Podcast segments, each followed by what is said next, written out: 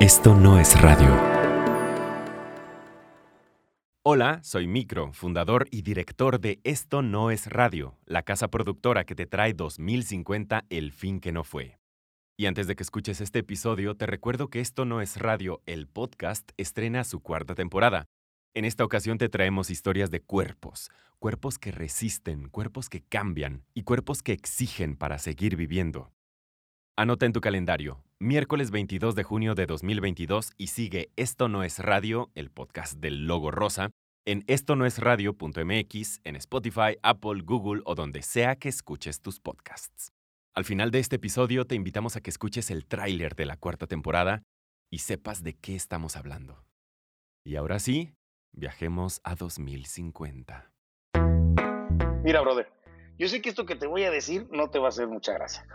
Pero en serio, no extraña subirte a tu nave, poner unas rolitas y prender el clima y sentir la potencia del, V8, aplanándole a todo lo que. Ahora todo es andar en bicicleta, transporte colectivo y. Tú sabes que yo no tengo nada contra la gente, me conoces, güey. Me conoces, güey. Pero así nunca puedes llegar a un lugar con zapatos limpios o camisa seca, ¿sí o no, güey? Me acuerdo mucho cuando estaba más chavo, no sé eh, recuerdas los Mustang 60, 65.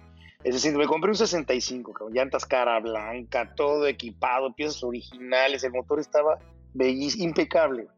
De esos ya no encuentras ni en museos.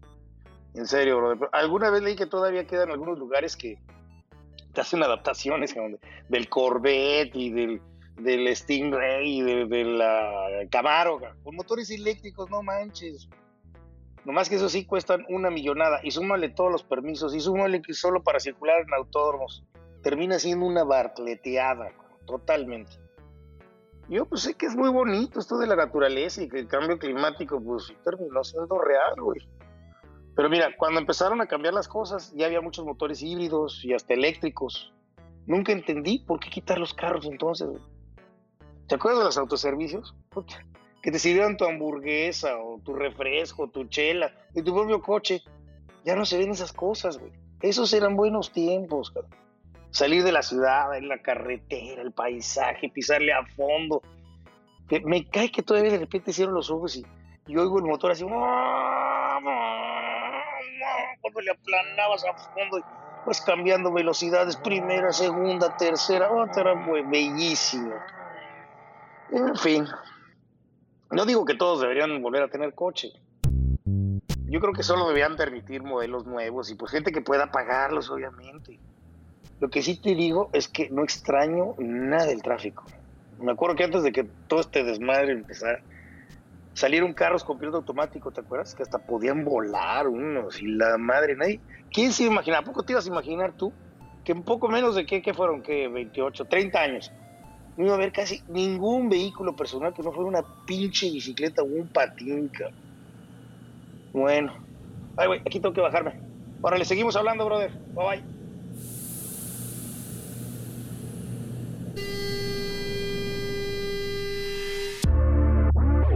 Esto no es radio presenta 2050, el fin que no fue. Episodio 3, Petróleo, el fin que sí fue.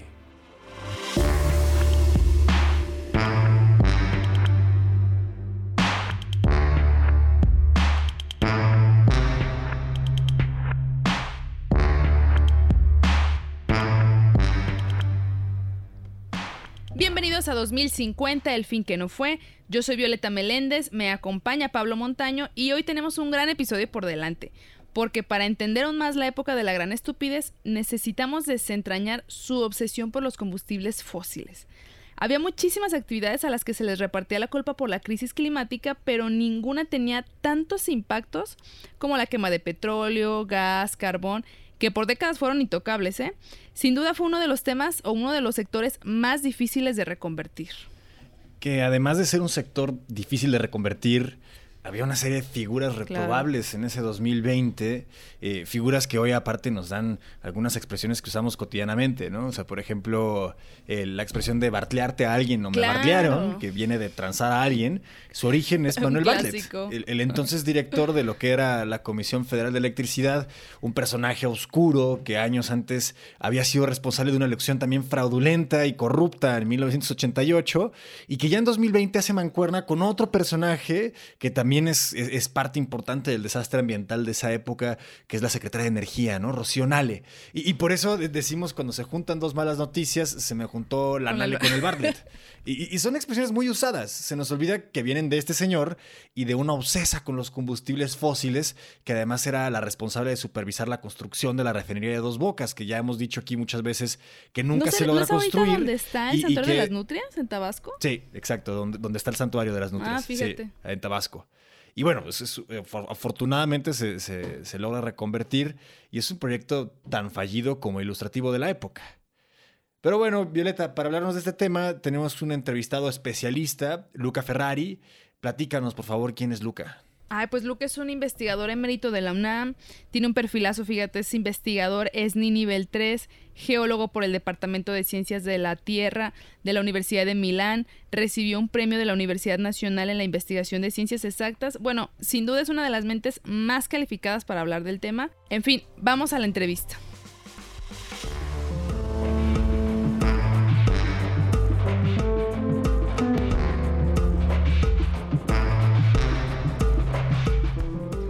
Pues muchas gracias, Luca. Ahora sí que uno de los aspectos más importantes o más críticos en el aspecto climático, pues era justamente las energías y pues por muchas décadas estuvimos inmersos en gobiernos obsesionados con los combustibles fósiles cuando en realidad tú también durante décadas estuviste manejando en una y en otra, en otro foro, ahora sí que en pláticas, etcétera. Tú siempre lo estuviste manejando en tus artículos, en tus libros, sobre este, que ya habíamos llegado pues a un límite y aún así se seguía apostando por las energías eh, de origen fósil. Platícanos un poco de este pico que tú comentabas que ya habíamos llegado del petróleo en el 2004 y a qué te refieres, cuál era el contexto de, este, eh, de esta petrolización. Ah, sí, bueno, saben, el petróleo es eh, prácticamente la samia de la era, la samia de la economía en aquel entonces. O sea, realmente gracias al petróleo se pudo dar la civilización industrial porque es una forma de energía no renovable, contaminante, pero eh, muy concentrada. Ahora ya queda muy poco, se usa muy poco, pero en aquel entonces básicamente el 80% de toda la energía que se consumaba en el mundo era petróleo, eh, carbón y gas, o sea, los, hidrocarburos más el, carbón que los llamaban los famosos combustibles fósiles. Entonces lo que sucede es que cuando eh, se produce estos recursos no renovables, eh, si nosotros hacemos una gráfica, la producción sube, llega a un máximo y luego empieza a decaer. Es como una curva así en campana. Y ahí a principio de este siglo se empezó a eh, preocuparse porque había muchos que decían que estábamos llegando al máximo de la producción, ¿no? al famoso pico del petróleo. También vamos a tener eh, un pico de cualquier recurso no renovable. De hecho, hubo el pico del gas, el pico del uranio, el pico del carbón, etc. El problema es que en la primera mitad de la explotación de estos recursos no renovables, eh, siempre se eh, explotaba el recurso más fácil, los campos más grandes, más cercanos a la superficie, el petróleo de mayor calidad, y en el tiempo nos quedaban las cosas peores. Entonces, el, haber llegado a este pico implicaba también eh, que se acababa la energía barata porque después lo que seguía eran campos cada vez más pequeños, más profundos o que necesitaban técnicas muy costosas en términos económicos, pero también ambientales, como la del fracking, la facturación hidráulica, para poder extraer este recurso. En el caso de México, el pico del petróleo se tocó en el 2004, efectivamente, ahorita que lo pienso, y de ahí en adelante empezó a bajar la producción de este recurso. Y el presidente que teníamos en el 2020, que si bien recuerdo fue elegido en el 2018, él venía de un estado petrolero, estado de Tabasco, y tenía esa idea de que el petróleo como si fuéramos en los años 70 del siglo pasado, iba a ser la palanca del desarrollo. Que corresponde a la primera mitad de este pico que tú hablas, donde es más fácil extraer el petróleo, ¿no? Exactamente, o sea, cuando, cuando en México se descubrió el campo gigante, super gigante de Cantarell, eh, que de hecho fue uno de los campos más grandes del mundo en producción después del, del campo de Aguar de Arabia Saudita. Entonces, pero eso se acabó, eso se acabó en 30 años, eh, en el 2004 empezó a caer la producción, entraron en, producción otros campos uh, menores y, y ahí a seguir. Pero bueno, en aquel entonces, entonces se pensaba reactivar la producción de petróleo para seguir con ese modelo de eh, crecimiento continuo de la producción, del consumo de energía, etc. Esa era un poco la situación ahí, pero no solo habíamos alcanzado el máximo de la producción en la década anterior, sino también eh, del gas. Estábamos importando muchísimo gas de Estados Unidos como país. Uh, y también, bueno, teníamos un impacto ambiental creciente de la extracción y el uso de, de hidrocarburos. Oye, que, y aparte que eh, no sé si iba de la mano este pico que comentas de la producción de petróleo con también el pico de emisiones que se estaban em, ahora sí que eh, contemplando que ya no podíamos generar más para ahora sí que garantizar un futuro pues más o menos llevadero, ¿no? No sé si también iban un poco de la mano esta producción excesiva con eh, pues también nuestro límite de emisiones de gas efecto invernadero. Sí, totalmente. O sea, desde el inicio de este siglo había una atención creciente a este problema del efecto invernadero, como lo llamaban, ¿no? del, del, hecho que la emisión particularmente de CO2, pero también de otros gases como el metano, crea este calentamiento de la atmósfera. Em, en efecto, habíamos llegado ya a límites muy, muy altos en la concentración de esos gases que en buena medida derivan del uso de combustibles fósiles. Y entonces estábamos en una situación donde ya no podíamos crecer más en cuanto a producción de energía fósil, eh, pero tampoco podíamos eh, continuar eh, con estas emisiones, pero no solo las emisiones, todos los desechos de la actividad industrial, o sea, la contaminación del agua, del suelo, la deforestación, la invasión cada vez más grande de la especie humana a otros ecosistemas. Algunos dicen que la, la, crisis de este virus, ¿cómo se llamaba? El COVID, ¿no? Ahí de, 2020. COVID-19. Algunos decían que precisamente podría haber, haberse causado por eh, la invasión a nichos ecológicos que estaban antes aislados y ahora entraban en contacto con la especie humana. Claro. Y, y, tú habías hablado que el pico del petróleo, Luca, era en 2004. Y ahora estamos, bueno, nosotros en este programa analizamos particularmente lo que ocurría en 2020 por esta cuestión de los 30 años del inicio de ese quiebre, pero estamos hablando que de 2004 a 2020 ya eran 16 años de desfaz. Y en este contexto, que tú lo has mencionado en muchos de tus escritos, hay, hay un, uno que se llama un falso debate entre el capitalismo fósil de Estado, que estaba buscando resistir y sobrevivir a toda costa, contra algo que parecía que empezaba a gestarse, que era pues un capitalismo verde, ¿no? Sí, se, hablaba de esta dicotomía, eh, los más críticos obviamente, porque el sistema económico para seguir creciendo, porque tenía esto, o sea, el sistema capitalista, bueno, eh, también el comunista cuando existió, todos los sistemas, digamos, económicos, estaban eh, como eh, construido para crecer constantemente. Y esto era posible solamente mientras éramos pocos y había muchos recursos naturales, pero a medida que creció a través de los combustibles fósiles la capacidad del hombre de explotar la naturaleza, hubo un crecimiento exponencial de todo. Y es evidente, ahorita digo, lo saben los niños, que no podemos crecer siempre eh, en un planeta que es finito en cuanto a sus recursos. Entonces ahí venía el, problema. Eh, se, quería seguir eh, explotando los combustibles fósiles como de lugar, aunque llegando a algunos absurdos. Y también había un movimiento que eh, pensaba que la solución, sobre todo al problema climático, era el uso de fuentes renovables. El problema es que estas fuentes renovables en grandes proyectos de alta tecnología eran poco sustentables y tenían un impacto ambiental también muy grande porque al ser fuentes diluidas e intermitentes, la energía solar, la energía eólica, necesitaban grandes tensiones de territorio y a veces eh, chocaban con las poblaciones que vivían en eh, lugares rurales que no, no veían los beneficios de estos grandes proyectos, que además eran gestionados y aprovechados por empresas transnacionales, grandes empresas, etc. Entonces había un poco este eh, falso, digo yo, debate entre eh, los combustibles fósiles a cargo del Estado, porque el Estado mexicano controlaba la producción de hidrocarburos, etc., y empresas privadas que eran las que más promovían estos grandes proyectos eh, de energías renovables. Eso era la, situación ahí en el 2020 cuando la crisis del COVID-19 le dio un golpe, digamos, al sistema. ¿no?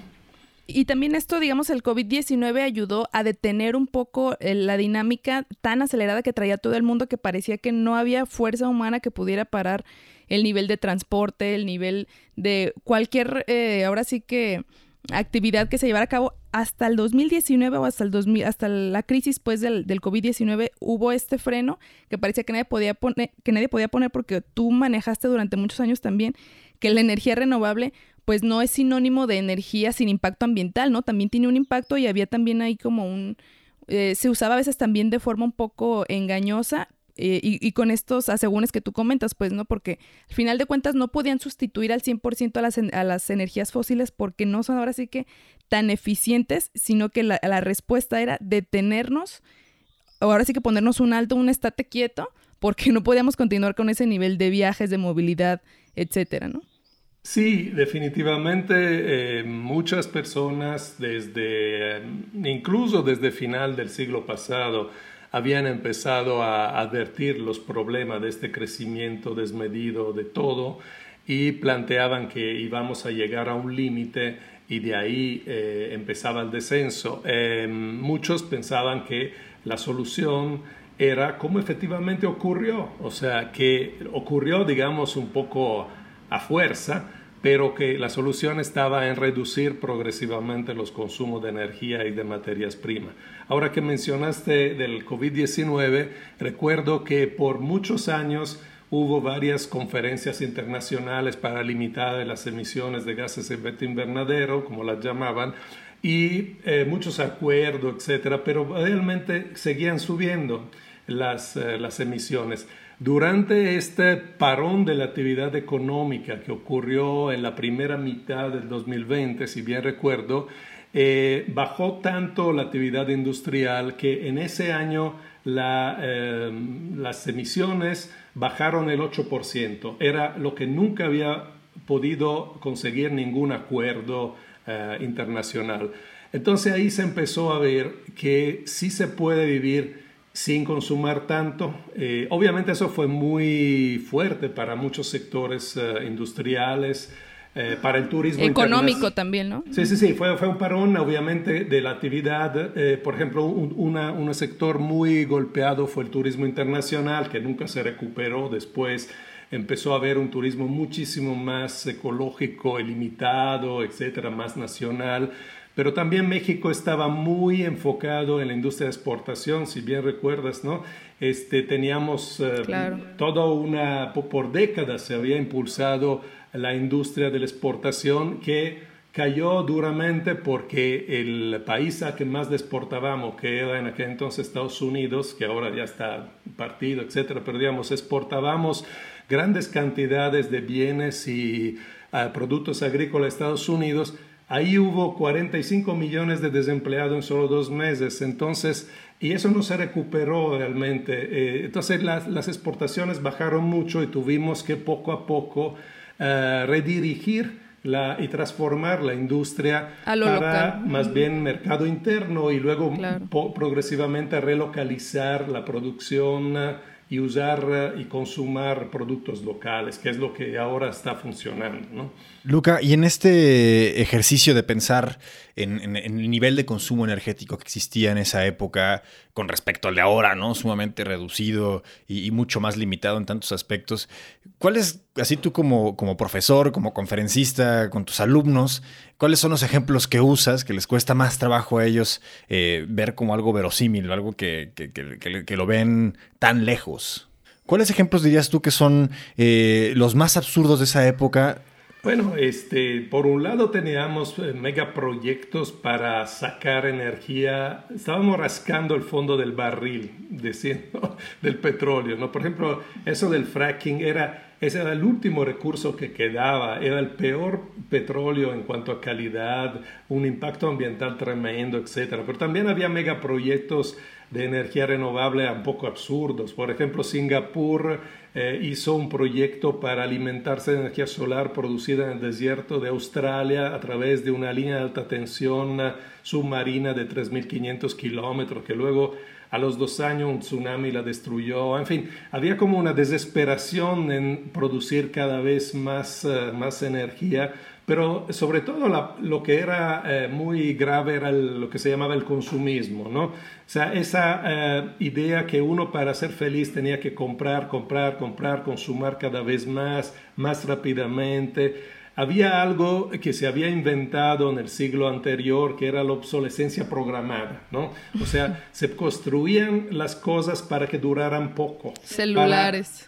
sí, celulares, los sistemas operativos, todo, todo, todo realmente, los electrodomésticos, los focos. Claro. Entonces, todo esto que ahora nos parece una absurdidad, porque ahora estamos produciendo cosas para que duren toda la vida, ¿no? Para evitar eh, el consumo también de materias primas no renovables, etcétera eso era algo intrínseco al sistema, porque todo era consumar y eh, explotar cada vez más eh, la naturaleza, que sin embargo tiene un límite. Entonces, nosotros desde 2020 a 2030 fue la década que topamos contra pared y aprendimos a palos, pero aprendimos pues que no se podía continuar así. Y no me dejarás mentir, Luca, que también teníamos carta abierta con el Internet, ¿no? Era como todo lo que quisiera subir, había cantidad de youtubers, cantidad de tonterías fluyendo, todo mundo subía, descargaba, eh, ahora sí que navegaba en Internet a carta abierta hasta que nos dimos cuenta que era insostenible y pues ahorita ya con más restricciones, ¿no? Todo lo que era virtual se pensaba que era así, de, por arte de magia, no costaba nada, nadie pagaba. En realidad se quemaba carbón para producir la energía eléctrica de los grandes centros de data. Este, sí había esta, este privilegio único durante la historia de la civilización donde una parte de la, de la población, solo una parte obviamente, en los países ricos y en algunos países pobres, una pequeña parte de la élite tenía acceso ilimitado a la energía, a las 24 horas, al Internet, con, se, se estaba cada vez ampliando más el ancho de banda, etc. Pero realmente la gran parte del tráfico eran, como decías tú, Violeta, eh, cosas muy triviales, si no es que nocivas. O sea, eh, ahora por fortuna se ha mantenido el Internet, pero eh, para usos realmente educativos o para necesidades, porque no podemos viajar tanto como antes, por fortuna. Pero, pero eso sí necesitó, eso fue la parte más difícil de aceptar para, por los jóvenes, ¿no? Porque está, hay muchos que nacieron en esa época y para ello el único derecho, eh, más allá de la libertad de prensa, etcétera, era la libertad de, ponerte, de tener internet los 24 horas. y regresando un poco al tema, Luca, en, esta relación de, dos, de dos polos donde tenía que surgir una, tercera vía, que era el de renovables a pequeña escala, eh, ¿cómo, ¿cómo se vive el ímpetu con el que llega un gobierno fascinado con los combustibles fósiles y que llega a inyectarle dinero, recursos, eh, épica a, la idea de, de, volvernos soberanos energéticamente, pero a través de los combustibles, ¿no? En la entonces llamada cuarta transformación. Sí, sí, sí, realmente, bueno, eh, eh, lo que pasa es que fue la realidad misma, ¿no? Este presidente estaba muy obsesionado y tenía ideas um, como fijas y fue la realidad que le demostró que era imposible. Él tenía grandes proyectos, eh, por ejemplo, incluso de construir una nueva refinería, eh, trenes eh, turísticos en, en, la península de Yucatán, otro tren en el, Aeropuertos. el Istmo, un gran aeropuerto. Después que había cancelado uno, quiso construir otro. Eh, todo esto en los siguientes dos, tres años se demostró que fue completamente inviable. La refinería nunca se terminó, no hubo dinero, no había tampoco tanta demanda de gasolina. Este, el aeropuerto pues no sirvió de nada porque se, dejó a media también, si bien recuerdo, porque eh, bajó muchísimo el tráfico aéreo después de, del COVID y de todos los virus que vinieron después. Entonces, con el aeropuerto que se tenía, el viejo ahí de la Ciudad de México fue más que suficiente, se redujo mucho el tráfico aéreo. Eh, entonces, todos estos grandes proyectos insignia eh, realmente no pudieron darse, la producción de petróleo siguió bajando. Entonces llegó un momento que eh, surgió más bien desde abajo. Había ya muchas comunidades eh, y experiencia de gente que trataba de vivir con menos recursos, pero de una manera eh, más rica del punto de vista social, etc. Y poco a poco, mm, no, no fue desde arriba, fue desde abajo que estos experimentos empezaron a multiplicarse y pues llegar un poco a la situación que tenemos ahora. También las grandes ciudades empezaron a vaciarse. Con eso de la, del COVID, mucha gente que podía se regresó a, vivir afuera y eso dio, pie a una reactivación del campo, pero no con grandes empresas eh, de agribusiness, sino con eh, agroecología, agricultura comunitaria, etc. ¿no? Eso fue un proceso que se dio ¿no? sin problema, hubo también choques, etc. Pero digamos, en el arco de esa década empezó a gestarse todo esto.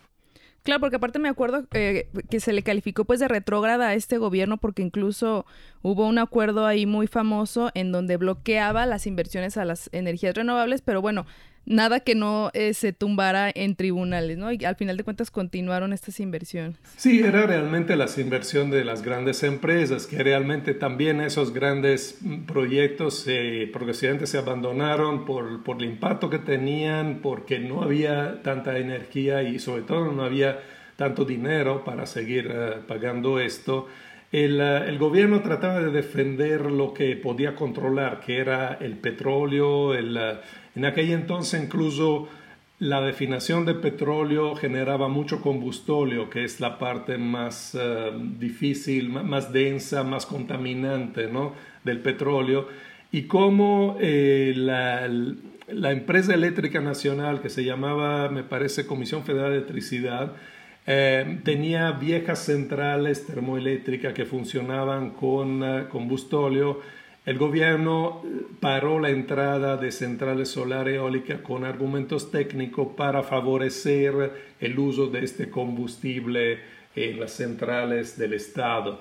Pero también eso no duró mucho, o sea, realmente mm, después de unos pocos años eh, se cayó por sí mismo. La producción de petróleo siguió bajando, menos gente usaba el coche particular porque por fortuna algunos gobiernos de ciudades eh, importante, con cierta visión, promovieron mucho el transporte público. Entonces, progresivamente la gente abandonó esa idea de la camionetota que consumaba mucha energía. Esa era otra estupidez ¿no? que teníamos en aquel entonces. ¿no?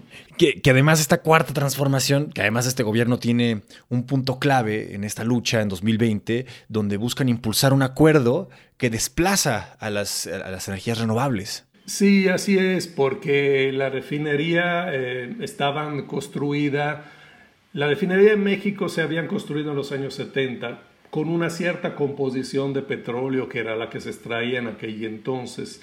Entonces eh, había, si bien recuerdo, en el 2020 ya habían reconfigurado tres que producían menos combustóleo, pero ya había tres viejas Creo que la de Tula, de Salamanca, eran las peores, que producían hasta 40% de combustóleo. O sea, en promedio sacaban 20%.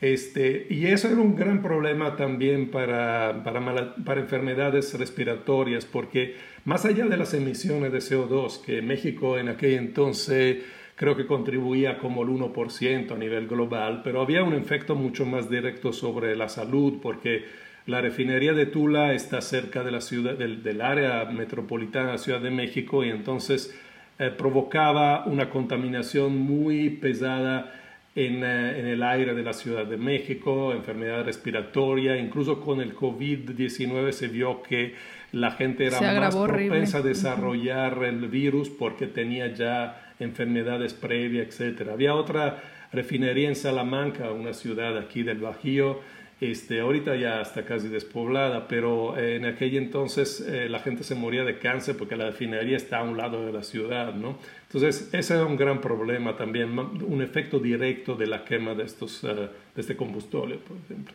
Entonces aquí tenemos otro absurdo, ¿no? Porque justo en este momento que estamos platicando, estaba volcado el gobierno mexicano a, a prevenir muertes eh, o evitar muertes por COVID-19. Sin embargo, estabas teniendo muertes por enfermedades respiratorias. Entonces, en, otras palabras, ah, estaba bien morirte de, neumonía o de, fallos respiratorios, pero por ningún motivo te mueras de COVID, ¿no? Entonces, eh, pues es una gran, una enorme incongruencia, que además se queda, queda al descubierto con las reducciones de emisiones y, que de pronto dicen, oye, se puede vivir de otra manera sin estar envenenándose los pulmones. Sí, eso fue un poco una, una, ironía del COVID, ¿no? Porque se le prestó mucha atención a un nuevo virus que efectivamente sí tenía cierta letalidad, era muy contagioso, pero finalmente la cantidad de muertos que provocaba no era mayor que otras enfermedades eh, crónicas degenerativas inducidas por la contaminación, por la mala alimentación sobre todo. Recuérdense que en aquel entonces México creo que tenía récord mundial de obesidad, ¿no? Eh, eh, y también de diabetes, etc. Entonces, todo esto mal vivir eh, provocaba que cuando llegaba el virus, la mortandad era mayor aún. Oye, Luca, y ahora sí que platícanos para nuestra gente, nuestros, nuestra audiencia más joven, platícanos cómo o, cuáles fueron los eventos que se vieron a nivel mundial para hacer ahora sí que esta transición energética más, eh, más fuerte hacia las energías renovables y sobre todo sin estos megaproyectos invasivos que pues eh, ahora sí que tapándose con esta cobija de o con este nombre renovable eh, pues querían despojar a comunidades indígenas, querían instalarse en zonas donde afectaban muchísimo a la fauna, etcétera. ¿Cómo, ¿Cuáles fueron los hechos que tú mencionarías que fueron clave para poder hacer esta transición a, a, la nueva realidad que vivimos el día de hoy? Pues sí, mira, había toda una, escuela de pensamiento que se llamaba del decrecimiento, que había empezado ya desde el siglo anterior, ¿no? el siglo pasado, eh, pero era más una cuestión eh, teórica, académica. ¿no?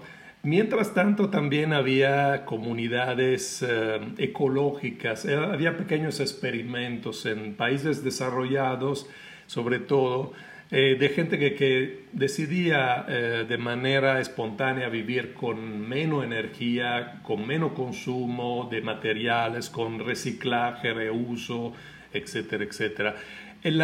ahí yo creo que fue, fundamental que las renovables no pudieron dar el ancho. O sea, estos grandes proyectos que se empezaron a desarrollar a partir del principio del siglo, Ah, se pensaron con la idea que se podía mantener este sistema altamente complejo, altamente energívoro, con ah, energías diluidas, intermitentes, em, que no se pudo, realmente eh, eso no se dio. O sea, esos proyectos sí lograron a producir una cierta cantidad de energía eléctrica, Ah, con renovables. Por ejemplo, un caso fue Alemania, recuerdo que llegó a producir hasta casi la mitad de su energía eléctrica con renovable, pero no pudo disminuir el uso de combustibles fósiles como el carbón porque le servía para compensar esta intermitencia, etc.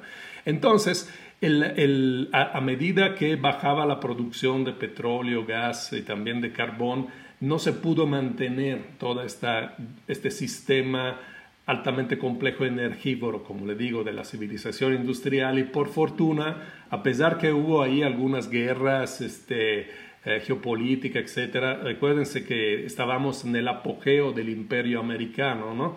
Es el último imperio, esperamos, de la historia, pero ahí lo que sucedió es que al, al disminuir drásticamente la cantidad de energía fósil, no se pudo mantener tampoco el sistema imperial, las 750 bases militares que tenía Estados Unidos alrededor del mundo. Empezó a imploder Estados Unidos. Recuerdo que en 2020 empezaron las primeras revueltas en las ciudades durante el COVID, etc. Desatada por el racismo, por la violencia policial, etc. Pero al fondo había también esa enorme desigualdad que caracterizaba este país, había pasado también en otros países europeos y continuó después. Entonces, eh, había todo un caldo de cultivo para que este sistema empezara a caerse. Eh, un sistema que ya no tenía la energía por sostenerse, ya tenía un demasiado impacto ambiental y ya era muy desigual. Las sociedades se habían vuelto extremadamente desiguales. Había un 1% que tenía toda la riqueza y el resto que tenía muy poco. Entonces, sí hubo algunos eventos violentos, etcétera, pero por fortuna, poco a poco prevaleció esa idea de que teníamos que pasar de la ganancia y del crecimiento económico a el bien común a la, el cooperativismo y a sociedades más justas y más colaborativas. Eso duró toda la década. Luca, ¿qué porcentaje dirías tú o qué proporción em, consideras tú que estamos utilizando ahorita de energía a nivel mundial con respecto a la que se utilizaba en el 2019 antes del virus? Pues mira, las últimas eh, estimaciones indican que probablemente estamos usando la tercera parte. Eh, en gran medida, como tú sabes, se trata de energías renovables con eh, no tanta tecnología, realmente ahorita tenemos eh, tecnología muy a, escala local, se usa mucho más la biomasa que realmente sí es renovable y es sustentable, si hacemos un manejo sustentable es renovable Claro, eh, la fotosíntesis tiene una eficiencia del 2, 3, 4% en los mejores, las mejores plantas. Los paneles solares nos dan 20%, pero los paneles solares eh, necesitan elementos críticos que son cada vez más eh, escasos. es difícil hacer minería con las máquinas eléctricas. Entonces, bueno, por fortuna hemos logrado descender a una, una cantidad de energía que es manejable, digamos, que puede proveer la naturaleza con los flujos naturales. Pero también hay que recordar que la población ha disminuido a la mitad.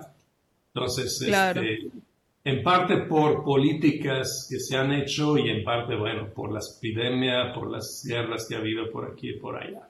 Claro, de acuerdo. Pues Luca, muchísimas gracias. La verdad yo creo que nos queda mucho más claro este panorama de transición. Bueno, no, no nos queda, nos queda clara la parte de las transiciones, no nos queda claro qué estaban pensando en aquel entonces. Siempre es bueno recordar. Claro, claro, claro. Siempre es bueno recordar. Y, Luca, no sé si hay algo más que tú quieras eh, agregar para, para cerrar este espacio, que ha sido un privilegio de nuevo tenerte aquí con nosotros. No, yo creo que estamos todavía en el proceso. O sea, por fortuna hemos evitado el colapso caótico, violento, el fin de la civilización, porque había quien decía que ya para 2050 eh, iba a quedar unas cuantas tribus de cazadores-recolectores. tenemos una sociedad que, que vive más en armonía con la naturaleza, tenemos más tiempo para actividades eh, sociales comunes, trabajamos menos, tenemos menos bienes materiales, pero yo creo que en general somos más felices. Pero no, no termina aquí, estamos todavía en un proceso porque eh, hay, hay daños ecológicos que se han provocado durante la época de la irracionalidad o de la estupidez, como dicen ustedes, que todavía necesitamos este, eh, paliar, remediar eh, la agricultura apenas está recuperando porque por demasiado tiempo ha sido a través de combustibles fósiles, de pesticidas, de fertilizantes, etc. Entonces la regeneración de la agricultura eh, todavía le falta un tiempo, pero creo que vamos por buen camino.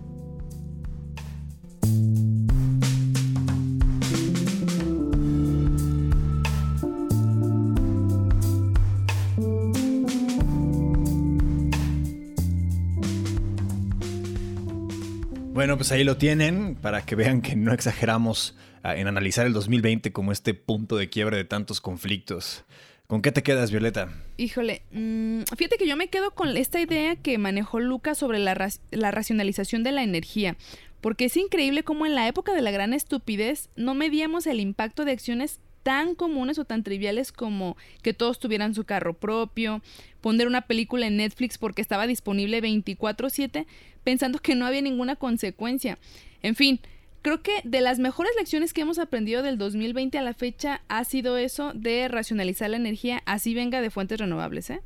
Pero bueno, Claro, claro, claro, que no tenemos este derecho inagotable, inalienable de utilizar toda la energía que podamos y que se nos ocurra nada más porque sí, ¿no? sino que eh, eh, hay unos costos que están vinculados a ese uso de la energía. Solo porque son verdes, ¿no? Pero bueno, Pablo, ahora sí que platícanos de qué va el próximo episodio. En el próximo episodio vamos a hablar de las naciones indígenas, un tema sumamente relevante para entender la relación de los cambios que se impulsaban con la defensa del territorio. En, todos estos episodios, últimos, en estos últimos tres episodios hemos platicado de algunos megaproyectos que buscaban acaparar tierras nuevas, desarrollar grandes minas, proyectos de energía, desviar ríos, represas, y que siempre se planteaban y se presentaban como si, si se fueran a hacer sobre un lienzo en blanco, como si ahí no hubiera nada y de pronto se nos ocurrió esta grandísima idea de un superproyecto. Y en realidad no estaban vacías estas tierras. Eh, tenían gente que las habitaba y que estaban cargadas de cultura, de historia, de tradiciones, de, valores eh, sumamente importantes e intangibles algunos de ellos. Y al final quienes los defendían y quienes ponían el cuerpo, pues eran precisamente los pueblos indígenas. Así que no se pierdan nuestro próximo episodio de 2050, El fin que no fue. Ya saben que pueden encontrarlo donde quiera que escuchen sus podcasts. Somos Pablo Montaño y Violeta Meléndez y nos vemos en la próxima. Hasta la próxima.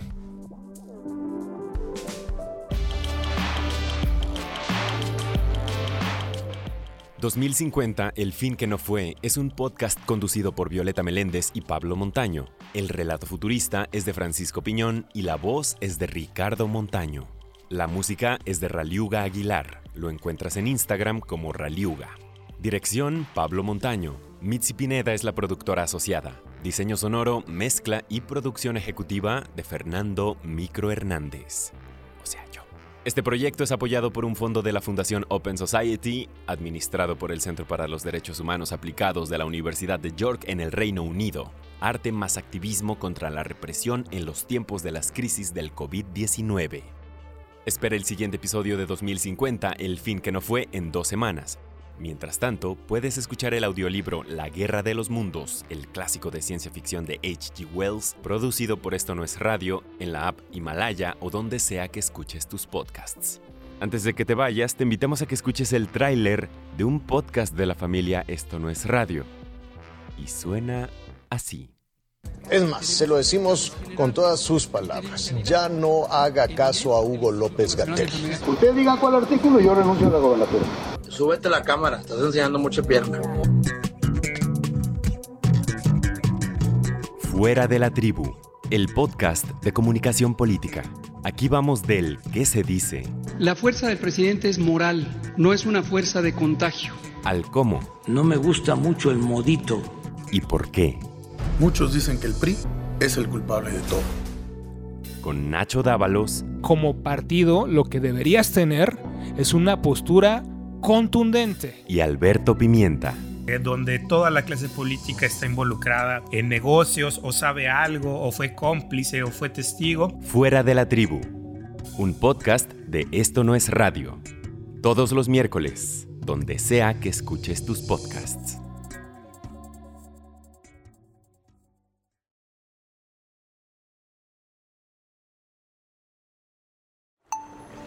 Esto no es radio.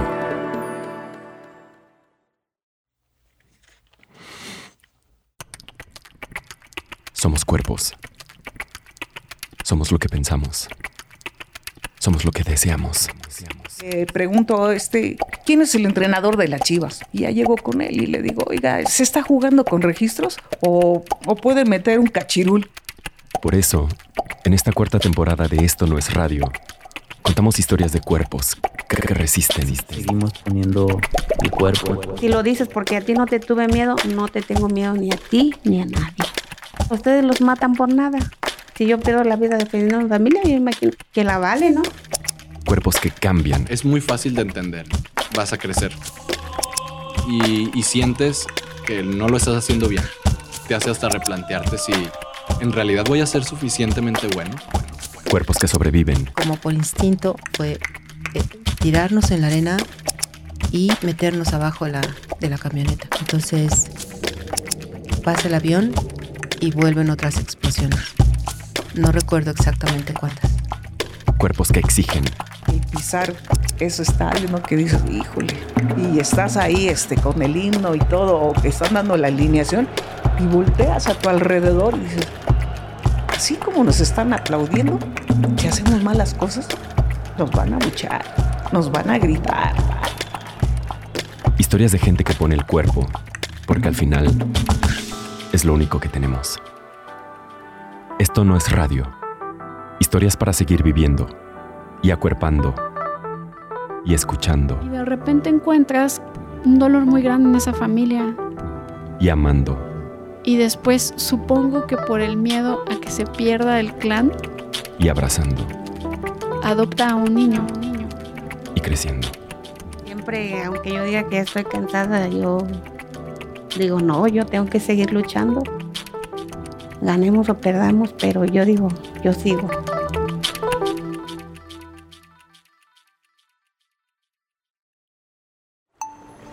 Esto no es radio.